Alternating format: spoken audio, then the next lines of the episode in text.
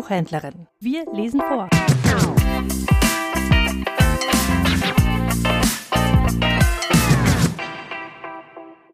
Leberecht Hühnchen von Heinrich Seidel Die Weinlese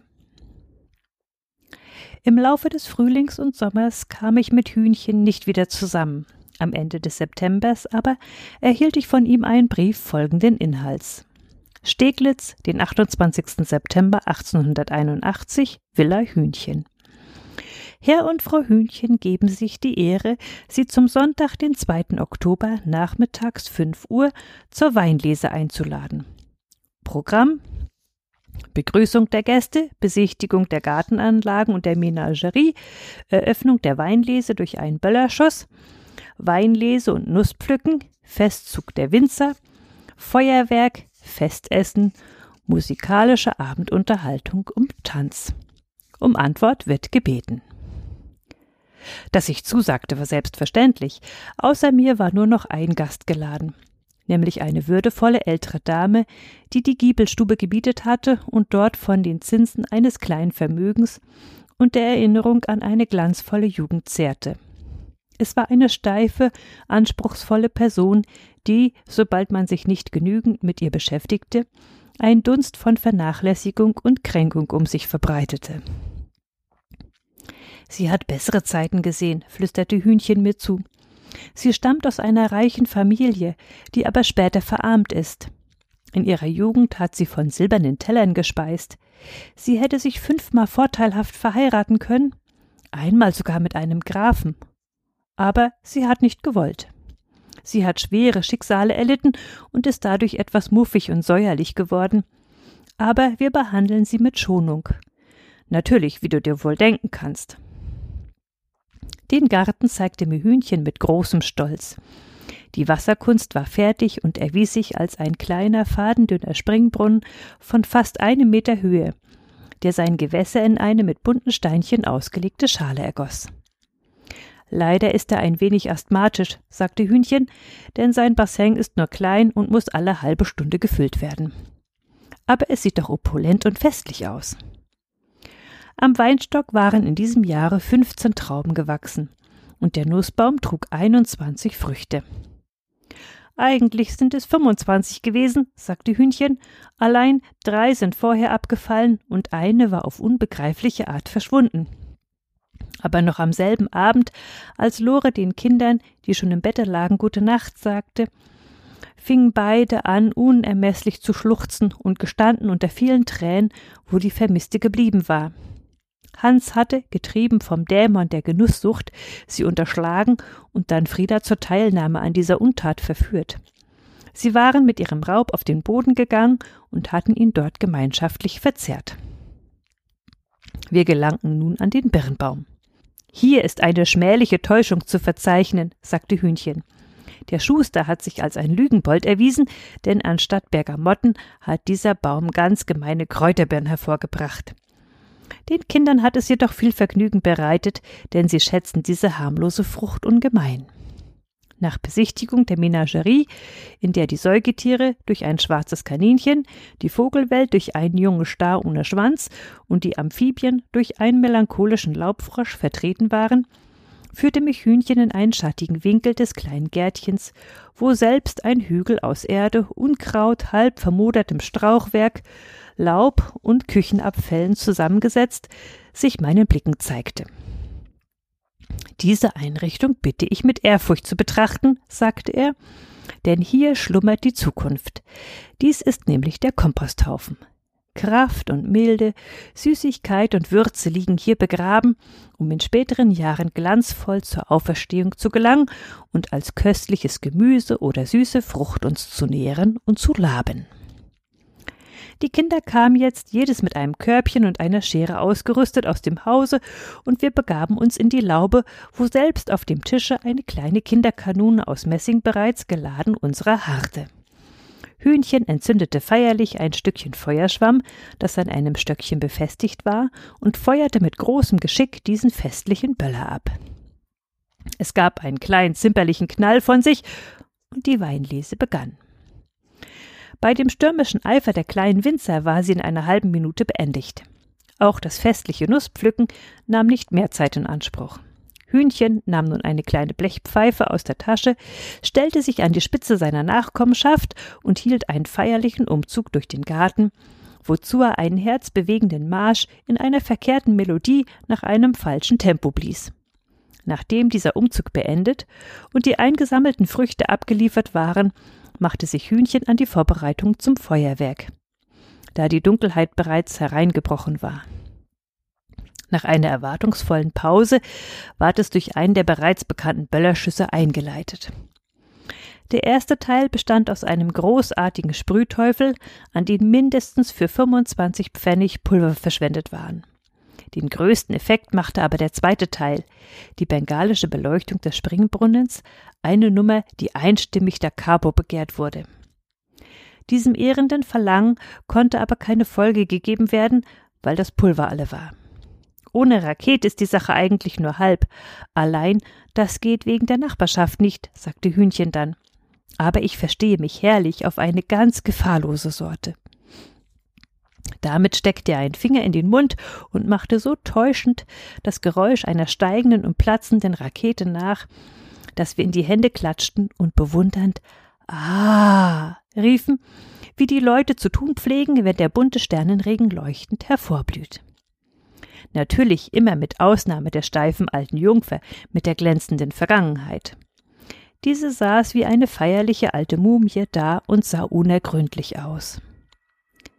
Das Abendessen war dem glanzvollen Verlaufe dieser Festlichkeit vollkommen angemessen. An jedem Platz lag ein fein geschriebenes Kärtchen mit folgendem Inhalt. Menü. Erstens die Speisen.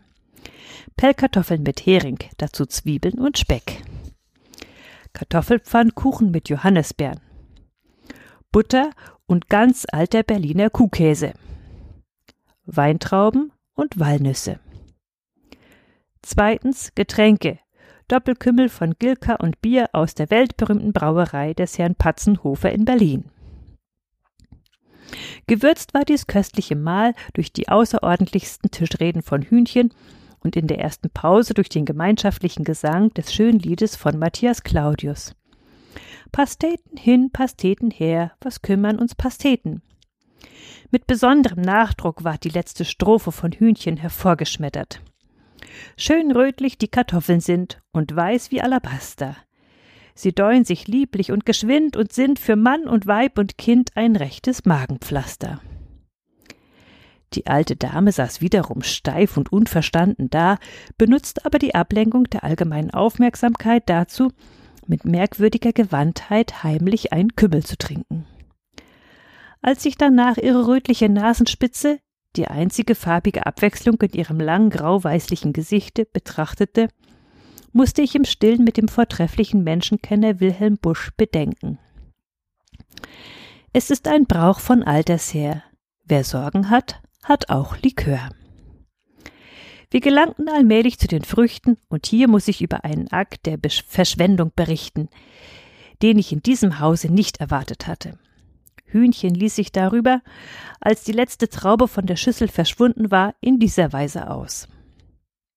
Wie lang und sorgfältig hat nicht die Natur gearbeitet, mit Frühlingsregen und Sommersonnenschein, um diese Trauben zu reifen.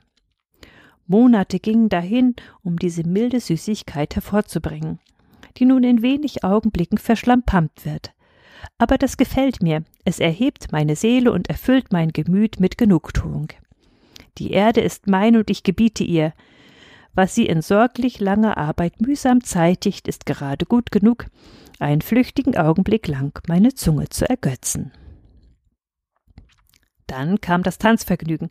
Frau Lore saß am Klavier und spielte einen altertümlichen Walzer, der der Brümmerwalzer hieß und sich seit Jahren in der Familie fortgeerbt hatte. Es war der einzige Tanz, den sie konnte. Die alte Dame nahm meine Aufforderung mit einem ungeheuren Knicks entgegen und tanzte mit mir wie ein feierliches Lineal, während Hühnchen mit seinem Töchterlein erkläglich umherhopste. Als ich nach dem Tanze neben dem Fräulein saß, ward es etwas aufgeknöpfter und während die beiden Kinder nun munter nach dem Takte des Brümmerwalzers herumsprang, geruhte sie, mir allerlei anzuvertrauen. Die Hühnchens sind gute Leute, sagte sie. Aber wenn man sich zeitlebens in der besseren Gesellschaft bewegt hat wie ich, da muss man sagen, sie haben keine Lebensart.